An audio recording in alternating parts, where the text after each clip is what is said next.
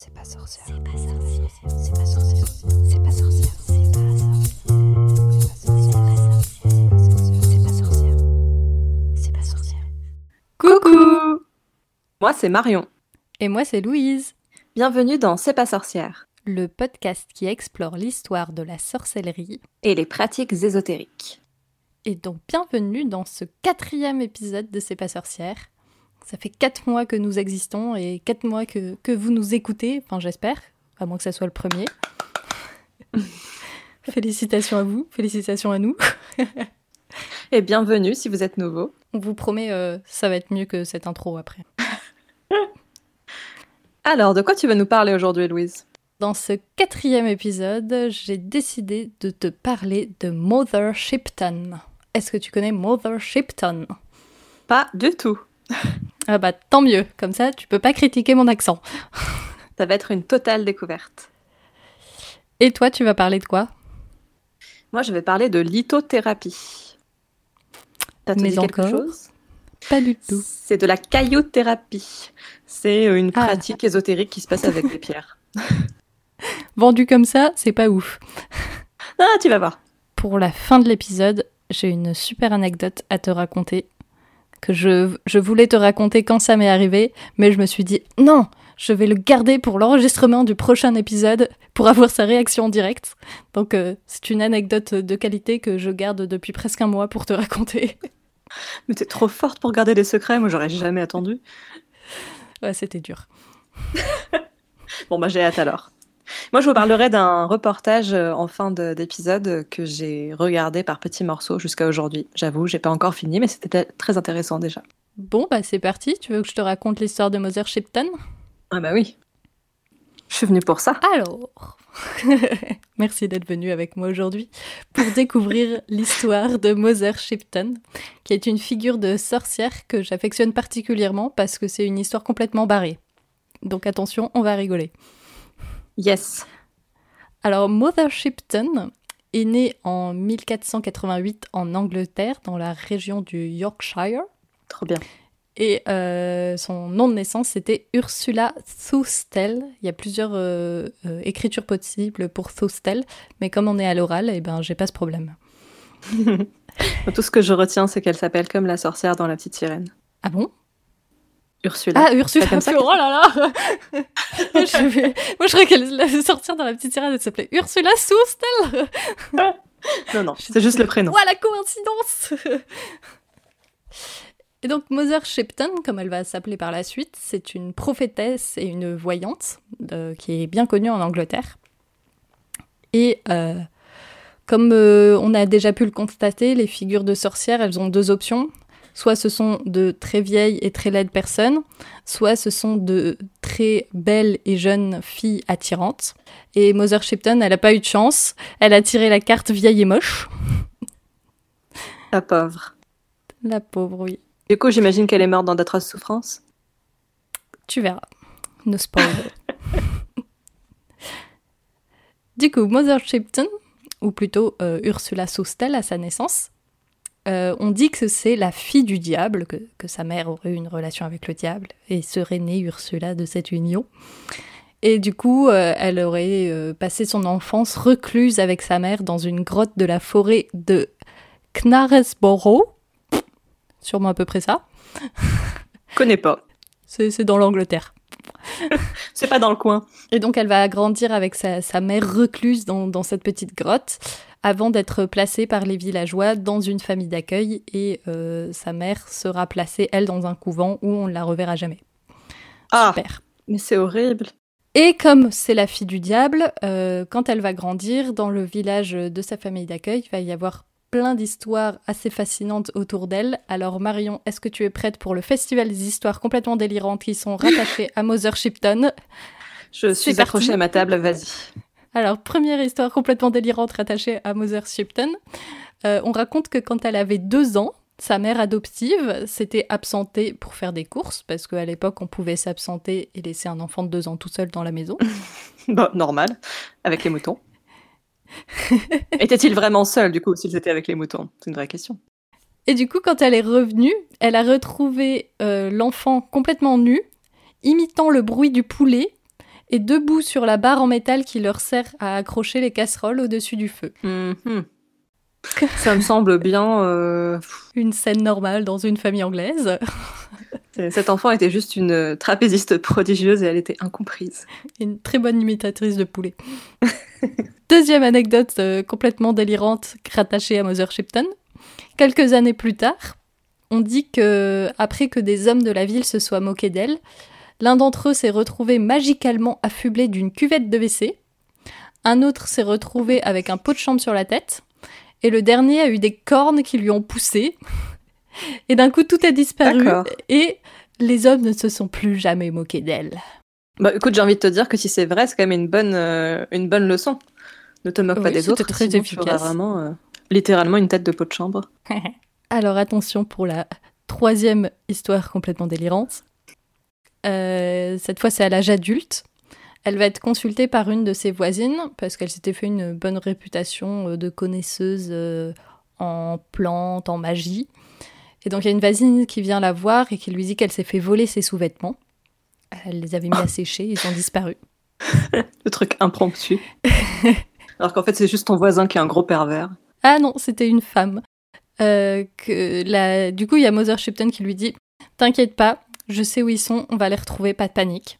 Et le lendemain matin, elles vont au marché et ils, ont... et ils vont découvrir au marché la coupable qui porte les sous-vêtements par-dessus ses habits et qui se met à danser en direction de Mother Shipton et de la voisine qui s'est fait voler en chantant I stole my neighbor's smoke and coat, I am a thief, and here I shout.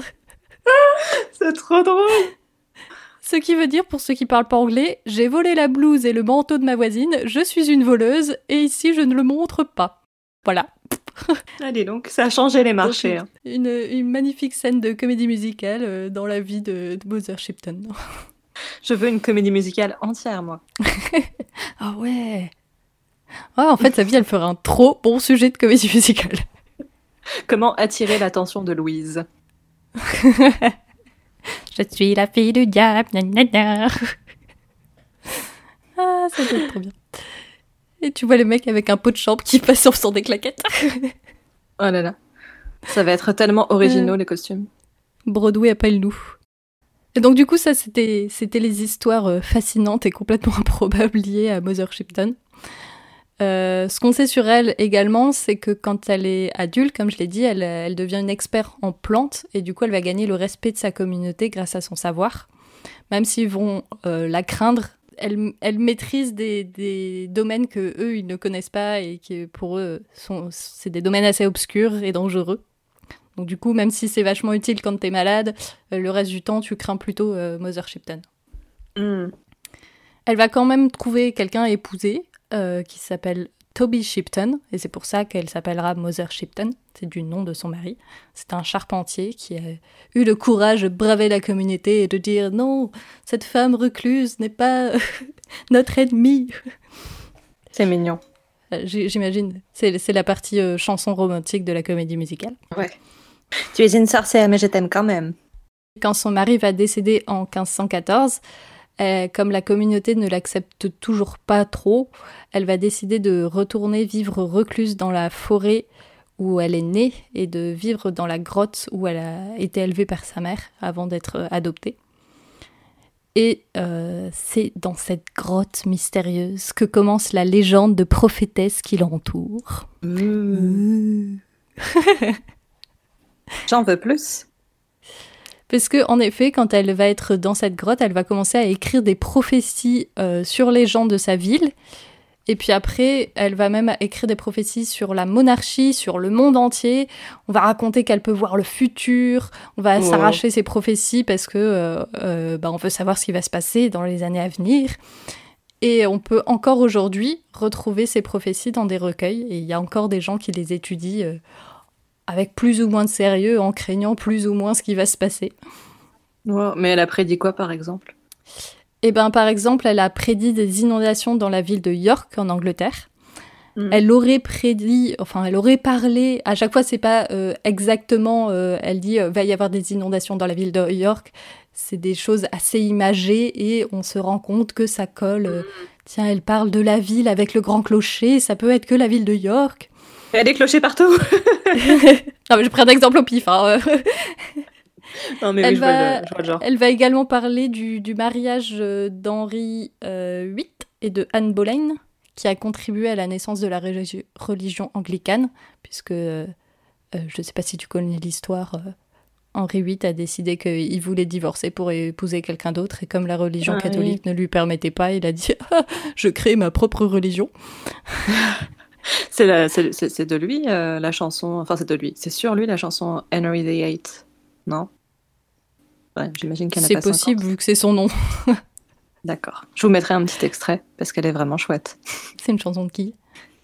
Euh, c'est, je crois que c'est une chanson un peu populaire, mais elle a été reprise par les Herman's Hermits et elle est un peu devenue connue parce qu'elle apparaît à un moment donné dans le film Ghost avec Patrick Swayze.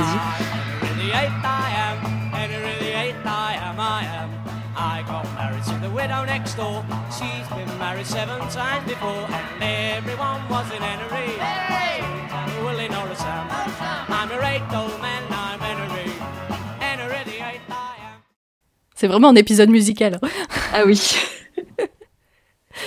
Et donc, Mother Shipton aurait prédit ce mariage et la, la chute de la religion ca- catholique pour la religion anglicane. Euh, évidemment, toutes les personnes qui font des prophéties, elle a une prophétie sur la fin du monde. Sauf que pour Ah. elle, ça serait en 1881. Donc, euh, bon, bah. Merde, on a raté. C'est ballot. Et ce qu'il y a de plus fascinant avec Mother Shipton, cette prophétesse, c'est qu'en fait, toute son histoire, bah, c'est surtout des légendes. Il y a des historiens qui ont essayé de savoir si elle a vraiment existé. Il semblerait qu'effectivement, il y a eu une femme qui euh, serait née dans une cave à cette époque et qui souffrait de difformité et qui, que les villageois allaient voir parce qu'elle avait des connaissances euh, sur les plantes. Mais toute la partie euh, fille du diable et toute la partie prophétesse, désolé de te l'apprendre, c'est probablement complètement inventé. D'accord. Non, ça va, je suis pas trop désolée parce que je trouve que la première partie euh, est quand même assez cool. Enfin, c'était une arboriste, elle habitait, elle habitait dans une grotte. Non, ça, ça a du cachet comme histoire. Et, et on a aussi découvert qu'en fait, la plupart des prophéties qu'on lui, qu'on lui attribue ont été écrites après les événements mentionnés dans la prophétie. Donc euh, c'est Ah. un peu facile de prédire un truc qui s'est déjà passé. et ça a été écrit évidemment par d'autres personnes que elle. Bah, ça, si c'est possible aussi qu'elle savait pas écrire de toute façon, donc. euh, C'est également possible.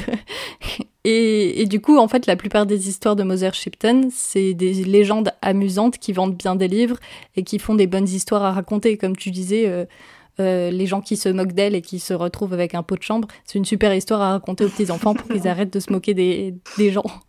Tellement. Sinon, t'auras un pot de chambre sur la tête. Finalement, Mother Shipton euh, à bon dos. Exactement. Et, et du coup, c'est une légende qui est encore populaire euh, aujourd'hui en Angleterre, puisque la grotte de Mother Shipton est devenue une, attraction touristique. Donc, euh, si, si un jour vous allez au nord de l'Angleterre, vous pouvez aller visiter la grotte de Mother Shipton. Trop cool. Et euh, ils sont allés à fond dans le fait que c'est une légende, parce que c'est clairement pas un endroit historique. Euh, hyper bien Ouais. renseigné sur la vie de Mother Shipton euh, et ils font régulièrement des événements qui ont absolument rien à voir avec Mother Shipton comme des thés à thème Alice au pays des merveilles euh, des soirées Harry Potter enfin, voilà quoi c'est un peu le Ils parc d'attractions de la, le- la légende locale. J'adore. ouais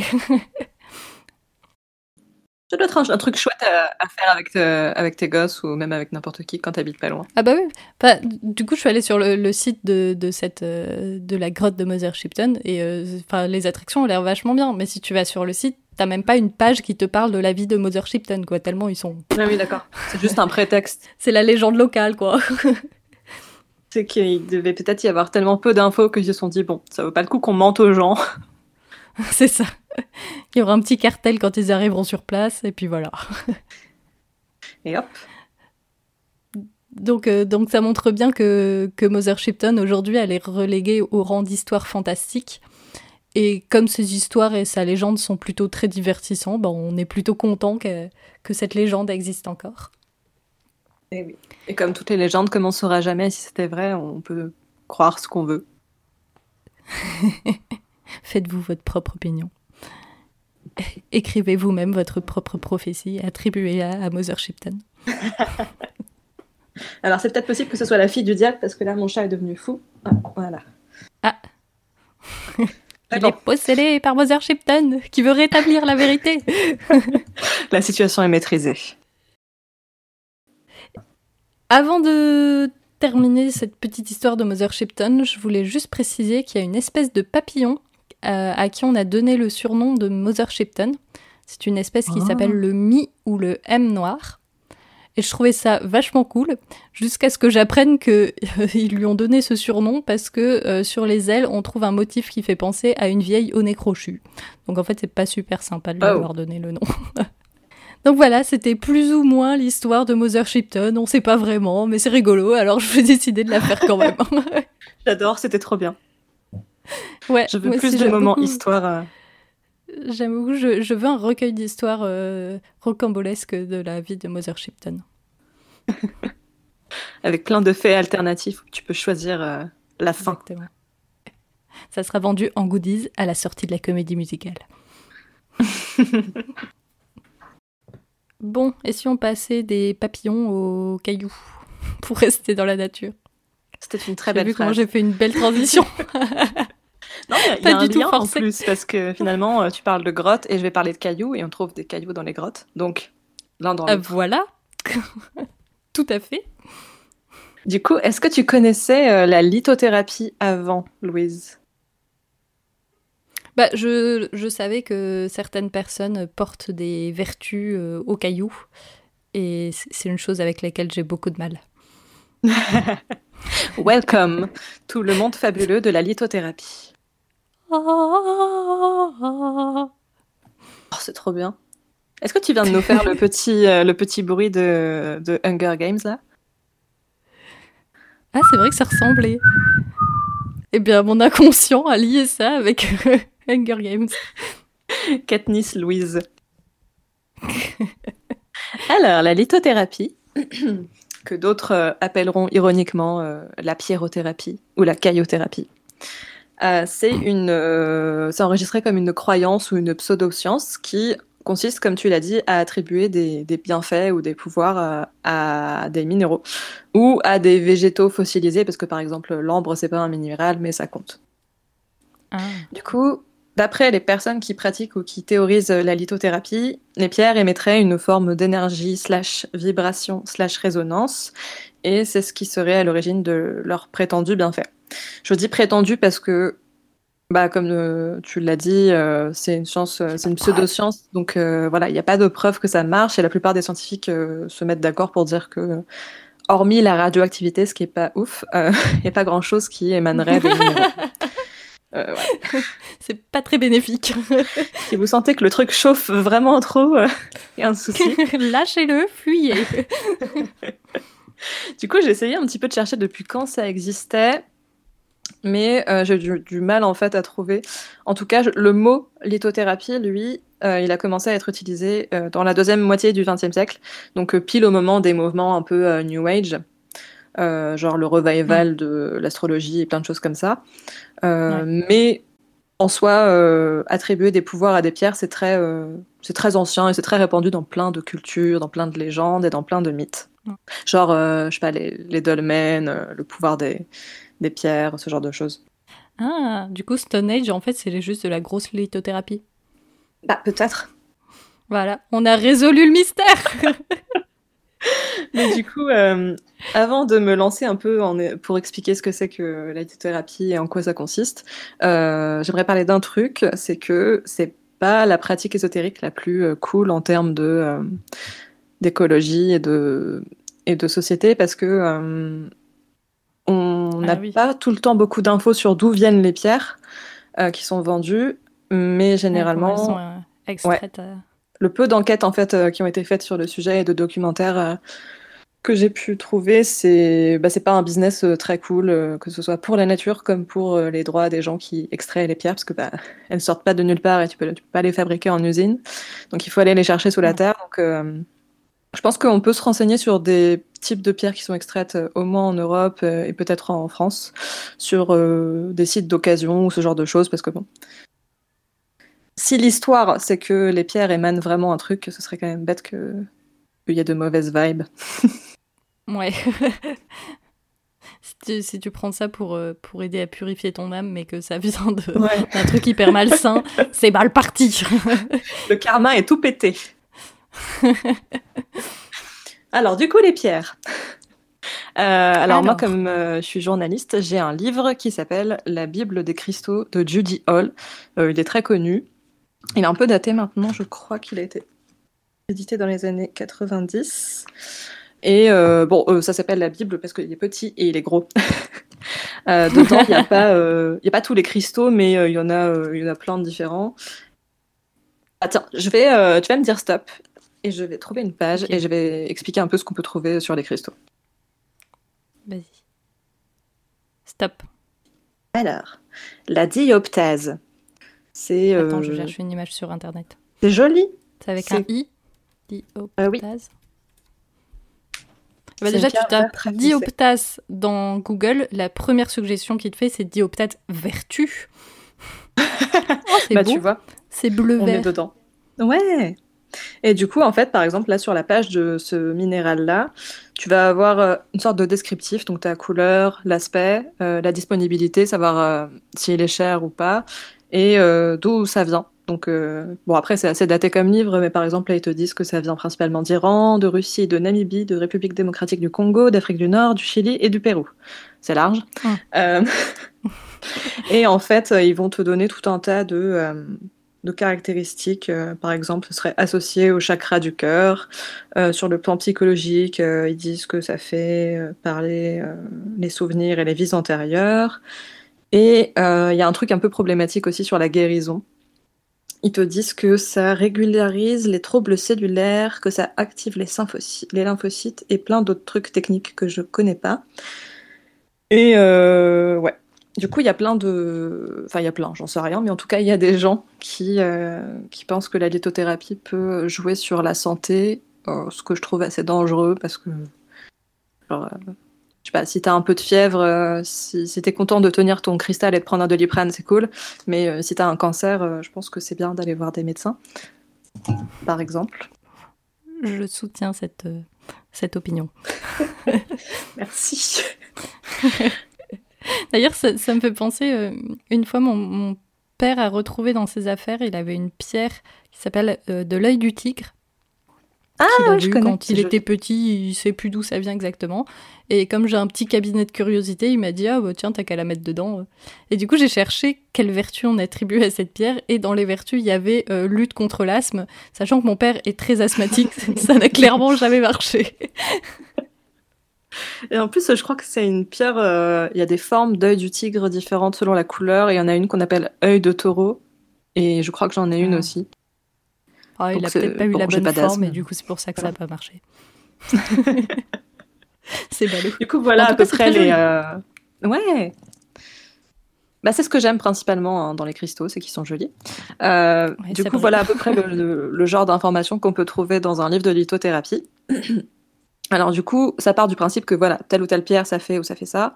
Et du coup, comment les personnes qui utilisent euh, la lithothérapie utilisent les pierres? Alors il y a plein de façons différentes. euh, c'est, tu trouves de tout en fait, que tu trouves, que ailles sur les sites internet ou que tu regardes dans des livres. Euh, Il y a des gens qui les mettent en bijoux, il y a d'autres qui les laissent dans une pièce, qui les tiennent dans leurs mains. Il y a des gens qui les Il les emmènent. charge avec la lune. Ouais, attends, ça c'est pour après. Ah, pardon, spoiler. No spoiler. Il y en a qui prennent des bains avec les pierres, il y en a qui vont. Alors, ça, j'ai découvert ça, il y a des gens qui vont réserver des séances de lit de pierre. En gros, tu t'allonges sur un matelas, et dans le matelas, il y a plein de petites pierres polies. Donc, normalement, ça fait pas mal, Ah, parce qu'elles sont petites. ah, bah ah, non, en fait, ça doit être confortable. Ça te moule ton corps si c'est plein de petites pierres polies. Ah ouais, genre, euh, comme un gros comme fauteuil à un sac de sable. comme un fat boy. Et ça m'a fait penser, il y a pas longtemps, j'ai vu, ils vendaient un gloss avec des cristaux à l'intérieur. Oui, euh, j'allais en soi-disant, ça parler. avait des vertus. Et ça- mais ça m'a choqué parce que le truc, ils te le vendaient plus cher qu'un gloss normal. Sauf que, techniquement, vu qu'il y a des cailloux à l'intérieur, t'as moins de gloss que dans un gloss normal. Ouais, mais les gens qui achètent ça, ils achètent pas le truc pour le gloss, ils veulent euh, le caillou. Ils veulent le caillou, ouais. Ils veulent le, le, gloss au caillou. Mais ouais, c'est ça, en fait. Il y a tout un business. euh, Il y a même des, des gourdes avec des cristaux dedans. Euh, alors, tu peux mettre des cristaux dans une gourde, moins c'est une d'eau manière de faire. Ouais, enfin, t'es pas obligé d'avoir un gros caillou dedans, mais euh, et il y a même, euh, ça je l'ai lu dans le livre, euh, une technique qui consiste à faire des entre guillemets élixirs à base des pierres, soit qui ont macéré entre guillemets dedans, soit qu'on râpe si la pierre est un peu poreuse. Voilà. Ouais. Je n'en pense rien, c'est une information. Gratin de gravier. Bah, comme je le disais tout à l'heure, euh, il y a plein de vertus des pierres qui appartiennent à des cultures euh, qui font ça depuis très longtemps. Et par exemple, Mm. en médecine chinoise, euh, il y a le, le gacha qui est en fait une. Aujourd'hui, c'est vendu comme des roll en pierre sur le marché occidental, ça cartonne. Ah oui, il se le passe sur le si visage, là. Ouais, voilà. Souvent, c'est en jade, donc la pierre vert clair, ou alors en quartz rose. Et alors, le but, d'après ce que j'ai compris, c'est de faire circuler la, la lymphe, donc le truc dans le sang qui est responsable des lymphomes. Bah, c'est pas con parce que effectivement, si tu te passes une pierre sur le visage, ça active ta circulation sanguine. Ouais. Et puis, ça doit pas être désagréable, en fait. Bah ouais. Surtout qu'une une pierre, c'est froid, donc au début, ça doit être agréable. Ouais, il y a des gens qui font ça le matin euh, pour euh, débouffir, entre guillemets, le visage du sommeil. Ah Voilà. ouais, non, moi je sors avec la marque de l'oreiller encore sur le visage. Moi, je mets de l'eau. Je mets de l'eau. Chacun On son va truc. jamais se faire sponsoriser par des marques de produits. Jamais.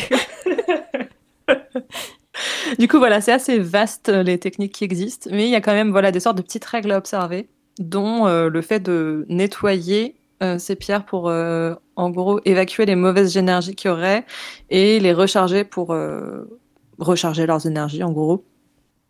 Du coup, euh, tu vas avoir différents types Ah, mais de du coup, ils pourraient justifier le fait d'acheter des pierres qui viennent de conditions un peu nulles en disant après je te la nettoie. Ouais, bah de toute façon, euh, c'est un peu ça le but. C'est pareil, ils préconisent quand tu as acheté des pierres d'occasion de les purifier, entre guillemets, pour pas Tu les énergies de l'ancien. Ah, c'est comme t'achètes des vêtements d'occasion, tu les laves. Exactement. Voilà, du coup, ils, ils- ils disent qu'il faut laver certaines pierres. Alors, il y en a d'autres, il faut pas trop que tu les mettes dans l'eau parce que sinon, euh, soit la pierre, elle peut être poreuse et elle disparaît dans l'eau comme un cachet d'aspirine, soit ça l'abîme. C'est Oh bête non, quand même. J'avais payé ça 50 euros. Non Euh, Il y a aussi, comme tu l'as dit, euh, le fait de les mettre à la lumière de la lune. Ça a l'air très, très joli dans l'idée. Euh, Il y a aussi la fumigation, et je crois que c'est tout. Ah si, oui, il y a certaines pierres qui auraient la propriété de ne pas avoir besoin d'être rechargées, et du coup, tu pourrais mettre tes pierres à côté pour la recharger. Et ça, ça marche apparemment avec... euh, Enfin, ça marche. Euh, selon la lithothérapie, la lithothérapie, ça marche avec de l'améthyste, du quartz et des trucs comme ça. Mmh. Voilà. D'où le, le regain d'intérêt pour les, les, les géodes, les grosses géodes d'améthyste qui coûtent une blinde. Ouais. C'est très joli. C'est le truc violet, la métisse, non? Ouais. Ah. Mais. J'ai un bracelet. Euh, Du coup, de manière générale, ouais, tu retrouves un peu l'usage des pierres, soit euh, tout seul, soit il y en a aussi qui mélangent ça avec euh, d'autres sortes de rituels, ou même des prières, ou je sais pas, des méditations, des lectures de tarot, etc. Ah oui, et je voulais dire aussi que je trouvais ça amusant, parce que quand je regarde, quand je feuillete le livre, je trouve qu'il y a une forme de correspondance un peu symbolique avec les couleurs. Par exemple, euh, toutes les pierres qui sont un peu transparentes, euh, ça va être pour euh, la clarté d'esprit ou ce genre de choses. Ah, euh, Purification. Ouais, voilà. Les pierres qui sont un peu jaunes, ça va être plutôt pour apporter de la joie, etc. Et je trouve que c'est assez parlant aussi de voir comme on peut accoler des... Ah, des symboliques euh, avec Ouais, les couleurs. qui sont très culturelles, mais euh, voilà, par exemple, euh, tout ce qui est pierre noire, ça va être souvent associé au monde des rêves, de l'occulte, ce genre de trucs. Ouais, du coup, c'est hyper symbolique. Ouais, je pense que c'est, en tout cas pour certaines personnes, je pense que c'est très symbolique, et il y en a peut-être aussi qui croient euh, au pouvoir euh, des pierres. Moi, c'est vrai que ça m'intéresse pas plus que ça, hormis les que je trouve les pierres très jolies. Euh, Ouais. Bah, clairement, euh, si t'as envie de te faire un petit rituel machin, rajoute un petit caillou qui brille. bah, on sait jamais, hein. Des fois que ça marche, moi je me Franchement. dis, euh, ça peut pas te faire de mal. Si tu peux faire la même chose avec un truc qui brille et de ta couleur préférée, vas-y. Go for it. non, mais c'est vrai, en plus, je me dis des fois que même s'il y a juste un effet euh, placebo, eh ben, c'est toujours bon, bon à Mm. prendre. hein. Tout est bon à prendre. clairement.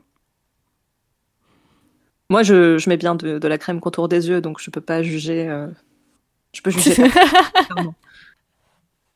J'ai aucune, aucune, aucune info sur si ça marche ou pas. Je le fais quand même. C'est de la croyance.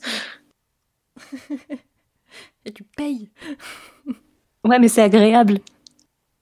Bah c'est bah, c'est pareil en fait. Tu fais un petit massage. Tu te dis que au pire, ça n'a pas d'effet négatif. Exactement. Et puis pendant que tu es là à faire des petits euh, mouvements circulaires autour de tes yeux, bah, tu penses pas, euh, je sais pas, euh, à la finitude de la vie, euh, pourquoi le monde, pourquoi l'univers, tu vois. Donc, euh, Mm. finalement. Ça ou autre chose. Bon bah on va se lancer dans la lithothérapie. Ouais, je pense pas, parce que j'ai la flamme et que ça coûte cher. Mais euh, c'est vrai que ça- on m'a c'est un budget quand même. Ouais, ça a l'air d'être un sacré budget. Bah, surtout si tu veux trouver des pierres euh, d'occasion, il faut, faut les chercher aussi. Je pense que ça prend du temps. Bah, surtout, vu qu'elles ont toutes des vertus différentes, faut que t'en aies plein si tu Ouais. veux agir sur plusieurs choses. Alors que Mhm. genre, quand t'es passionné de tarot, tu peux acheter un jeu de tarot euh, d'occasion, ce qui va te coûter 2 euros, et puis voilà. C'est vrai, mais tu t'a- tu t'arrêtes rarement à un jeu de tarot, je pense. Euh, Oui, après, euh, il y a certaines pierres d'en qui apparemment sont un peu couteau suisse. Il y a des pierres qui font un peu tout, apparemment, genre le quartz. Ah. Donc je pense que si ça t'intéresse, mais que t'as pas envie d'investir beaucoup, tu peux acheter genre euh, deux pierres et, et voir. Ce que j'avais remarqué aussi dans la lithothérapie, c'est que c'est toujours les trucs vachement beaux qui ont des vertus. Genre, c'est pas Ah le bah caillou oui. que tu vas trouver dans ton jardin. Non, mais moi, ma théorie, c'est que nous, les humains, on aime vraiment tout ce qui brille, et tout ce qui est beau, et ce qui est joli. Ah bah clairement. Et donc, quelque part, que ça te fasse du bien parce que c'est joli ou parce que ça te fait vraiment du bien, euh, le résultat. C'est comme. euh, moi, je suis un peu comme les enfants, j'aime bien ramasser des cailloux quand je me balade et ça fait des souvenirs. Et euh, Ouais. par exemple, mes parents m'ont offert un, un galet de grès rose quand ils sont allés en Bretagne. Et je l'aime bien. Et tu vois, que ce soit de la, de la lithothérapie ou, ou le pouvoir de l'amour, j'ai envie de te Ouais, dire. je veux dire, moi aussi, j'ai un gros caillou que j'avais ramené euh, de, de vacances à la mer et que je trouve joli et qui est dans ma chambre depuis des années parce qu'il est joli. Alors, c'est juste un caillou noir avec un petit liseré blanc. Et finalement, c'est c'est quand même un, un bon souvenir et quand tu vois le caillou, t'es content. Donc bon, Bah, exactement. Merci, les Voilà. cailloux. merci les cailloux. Vive la Bretagne. Je n'irai pas jusque-là. Est-ce que tu as des questions? Euh, bah non, c'était très complet. Merci pour votre intervention. Eh bien, de rien. bah dites-nous euh, sur les réseaux si, euh, si vous, vous êtes très lithothérapie ou si vous y connaissez rien et- ou si vous avez des jolis cailloux. Montrez-nous vos cailloux. Envoyez-nous vos cailloux. On en parlera dans le prochain épisode. Ouais, du coup, on va passer aux anecdotes. C'est la partie anecdote. On a dit que c'était l'épisode musical. les anecdotes. Yeah. Anecdote, anecdote, C'est anecdotes anecdote. qu'on raconte aux gens. Alors, ma petite anecdote que je t'ai teasée tout à l'heure. L'autre jour, j'étais tranquillement dans ma chambre. L'autre jour, il y a un mois, Je- Exactement. J'ai l'impression d'être le père Castor. Alors, Marion. L'autre jour, il y a un mois, j'étais tranquillement dans ma chambre quand j'ai entendu un énorme paume dans, euh, de, qui venait de, du, de l'escalier, de la cage d'escalier. Je me Hmm. suis dit, euh, est-ce que c'est le chat qui a fait une grosse connerie? Du coup, je me suis précipitée dans la cage d'escalier parce que je me suis dit, vu, vu le bruit que ça a fait, il a dû se faire mal, quoi. Et quand je suis arrivée au niveau, euh, en haut de l'escalier, il y a une fenêtre euh, dans la cage d'escalier. Et su- sur cette fenêtre, il y a une, euh, à l'extérieur, il y a une barre. Et sur cette barre, il y avait une énorme corneille qui était posée là. Et c'était elle qui tapait avec son bec sur la vitre. Et ça faisait un bruit hyper fort. Et c'était hyper impressionnant parce que de ma vie, j'avais jamais vu une corneille d'aussi près. Elle était vraiment de l'autre côté de la vitre de Ah moi. En plus, c'est super grand. Enfin, moins que les corbeaux, je crois, mais c'est quand même super grand. Ouais, elle était super grande et j'ai, je suis retournée dans ma chambre prendre mon téléphone pour la revenir et la prendre en photo. Et je t'envoie la photo pour que tu puisses réagir en direct. Oh Elle est trop belle J'ai j'ai pas réussi à faire de. On mettra la photo euh, quand on partagera les, les photos qui vont avec les anecdotes. J'ai pas réussi à faire une photo très proche parce que quand je me suis rapprochée, elle s'est envolée. Bon, et Mais- alors, est-ce est-ce qu'elle t'a apporté un message? Et bah, c'est exactement ce que je me disais. Je me dis, mais si on était dans un film, c'est le moment où il va m'arriver un truc dramatique parce que je viens d'avoir un bien. mauvais. euh, Ou bien, ouais, je ne sais pas.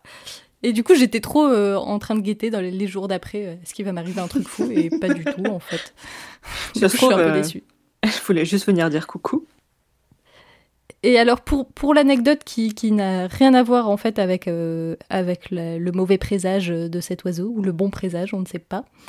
Euh, j'ai appris, parce que c'est pas la première fois qu'on a des oiseaux, d'habitude, on a des, des petits moineaux qui tapent à la, à la fenêtre. Ouais. Mais c'est vachement moins impressionnant parce que c'est tout petit. Oui. Et, et en fait, j'ai, parce que j'ai fait des recherches pour savoir euh, est-ce, qu'ils sont cons en fait et ils voient pas qu'il y a une vitre et ils essayent de passer. Qui j'ai appris qu'en fait, le monde. Est-ce qu'ils Euh, sont cons? Ça arrivait. C'est bah en fait non pas du tout. Enfin si quand même un peu. ils sont cons mais pas parce qu'ils pensent que c'est transparent. Ils sont cons parce qu'ils voient leur reflet en fait. Souvent Ah. ça arrive ça arrive souvent sur les vitres euh, qui donnent euh, avec le soleil. Euh, ça arrive aussi beaucoup sur les voitures, sur les rétroviseurs. Et en fait, c'est à la saison où ils sont en pleine reproduction, comme ils sont territoriaux, ils pensent que c'est un autre oiseau qui est là et ils essayent de s'attaquer. Sauf qu'en fait, c'est Oh eux-mêmes. non. Ah, les pauvres. et donc, euh, ce qui conseillait, parce que c'est quand même pas très bon pour eux de se foncer dans une vitre, euh, Ah si ouais. jamais vous aussi ce phénomène arrive chez vous, ce qui est conseillé, c'est soit simplement de fermer votre rideau, ça empêche qu'il y ait un reflet et du coup euh, ils arrêtent de taper dedans, c'est ce que j'ai fait. Sauf que c'est un peu chiant parce que du coup pendant plusieurs semaines j'avais plus de lumière dans l'escalier.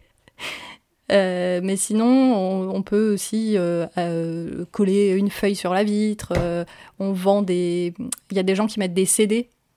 euh, Ah oui. Pour les gens qui ont encore des CD-ROM chez eux, c'est l'occasion de les recycler. Exactement, parce que du coup, le, le reflet, ça, ça, c'est désagréable pour les oiseaux et ils s'en vont. Donc voilà, c'est une petite astuce pour sauver les oiseaux. Mais du coup, vous n'aurez pas de présage avec des corneilles qui viennent à votre fenêtre. Oh, mais si on voulait des présages. si vous voulez des présages, eh ben, mettez un miroir sur votre fenêtre. Mais du coup, c'est juste pendant la période de la reproduction, c'est ça? Ouais. Bah, euh, Bon, c'est bah, vrai que alors. ça a duré euh, pendant, pendant presque un mois chez nous et maintenant, euh, ça fait un moment quand je, que je n'en ai pas revu. C'est fou. Alors que moi, je pensais juste qu'ils voulaient entrer. Pas du tout. Voilà, donc c'était mon aventure de, de rencontre très proche d'une corneille que je n'avais jamais vue d'aussi près. Ça a vraiment des becs hyper impressionnants. Waouh, la chance. Et d'ailleurs, ça me fait penser, je vais faire une double anecdote, que euh, dans la ville de Metz, qui est euh, à l'est de la France, pour les gens qui ne connaissent pas, il y a eu récemment plusieurs cas de corneilles qui ont attaqué des gens. Qui Ah. ont attaqué des, des gens qui faisaient du jogging ou un mec qui promenait son chien. Et, et ils ont dû partir en courant parce qu'ils se faisaient attaquer. euh. et c'est parce que c'est là, c'est plus la saison de reproduction, c'est la saison où ils. Enfin, si, c'est la saison où ils viennent d'avoir des bébés. Et du coup, ils sont Ah oui. hyper agressifs quand ils passent dans leur. euh, Ils dorment pas, Dans- ils passent leur temps à faire attention à leurs gosses, ils en peuvent plus, ils sont à bout. Mais, mais c'est vraiment hyper impressionnant. J'ai vu des photos du, du mec qui promenait son chien. Il a, il a vraiment le visage en sang, quoi. Il s'est fait, il fait taper euh, par une corneille. C'est gros une corneille et ça a des becs hyper C'est un durs. gros bec, et puis des grosses griffes. Enfin, des serres plutôt. Donc voilà. Donc, euh, donc euh, si vous habitez dans un endroit où il y a des corneilles, euh, les embêtez pas. Et passez pas dans Ouais, de manière territoire. générale, je propose qu'on foute la paix aux oiseaux quand même. Ils sont déjà pas une vie facile maintenant, du entre. coup, j'ai peur des, cor- corneilles. Avant, je, je trouvais ça joli et maintenant j'ai peur parce que j'ai vu les photos des gens qui se sont fait perdre des corneilles et j'ai vu de près la taille d'un bec de corneille. Hmm. Écoute, je pense que c'est une peur rationnelle. hein, euh, ça fait Exactement. pas, pas de mal d'être un peu euh, plein d'humilité envers la nature. Une peur de plus à ma collection. Bon, et toi, Marion, qu'est-ce que tu as regardé récemment? Euh, alors moi, j'ai regardé un documentaire que vous avez sûrement vu passer la semaine dernière, euh, enfin un documentaire, un reportage, Euh, si, si la sorcellerie vous intéresse, c'est sûr que vous l'avez vu passer. Ça, ça a été diffusé sur TF1 le 9 juin. Et ça parle. bah, c'est le 2021. titre en fait. Le retour des sorciers. T'en as entendu parler? Hmm, Pas du tout. Il a été diffusé, euh, euh, je crois, le soir, vers euh, 21h30, quelque chose comme ça. Et du coup, il est disponible sur le site de MyTF1. Et euh, c'est du coup. Euh, le sera encore. C'est assez intéressant. Alors au début, je me suis dit, euh, qu'est-ce qu'ils vont encore aller dire que, que les jeunes sont fous à croire en l'ésotérisme. Euh, non, mais en fait, c'est assez euh, complet. En fait, euh, ils partent du constat que euh, c'est vachement à la mode en ce moment, euh, tout ce qui tourne autour du monde de la sorcellerie. Et il y a plein d'intervenants. Alors il y a des gens qui sont euh, des praticiens, il y a aussi des journalistes, il y a des sociologues, des psychologues. Euh, il parle un peu de, de toutes les facettes de ce retour de la sorcellerie, euh, le côté jeune sur les réseaux, mais aussi tout ce qui va être de l'ordre de, de l'abus de faiblesse, par exemple, dans le cas des arnaques, ou, ou même plutôt euh, du côté euh, économique euh, de l'impact euh, de ce retour. Donc c'est assez complet, et ah oui, il parle même du surnaturel avec des gens qui chassent les fantômes sur YouTube. Ah, Donc il y a évidemment un point de vue sceptique, puisque je pense que c'est le point de vue général. Après, ce que je trouve un peu marrant, c'est que il part du principe que, que ces pratiques sont, sont nouvelles et, euh, et qu'elles n'étaient plus euh, en, en vigueur chez les gens depuis longtemps, alors que je pense que c'est plutôt euh, une forme de décomplexion de ce côté-là de la part des gens. puis le, le retour de la mode des sorcières, c'est depuis les années 70. Alors je sais que sur ouais. l'échelle de l'humanité, c'est récent, mais c'est quand même pas. C'est juste que dans les années 60 70, on n'avait pas les réseaux sociaux et du coup, c'est beaucoup plus viral. Bah, Puis en plus, euh, il y a toute une iconographie autour et quand tu peux partager des vidéos ou des photos, ben forcément, ça fait aussi un peu envie, je pense. Et c'est- ça, ça doit être pour ça que ma mère a entendu il y a pas longtemps à la radio. Je pense que c'est du fait qu'il devait parler de cette émission. Euh, parce qu'elle elle est venue me voir en disant Tu savais qu'il y a des gens aujourd'hui qui disent qu'ils sont des sorciers, des sorcières J'étais Oui. Mère, est-ce que tu écoutes mon podcast? La réponse est non.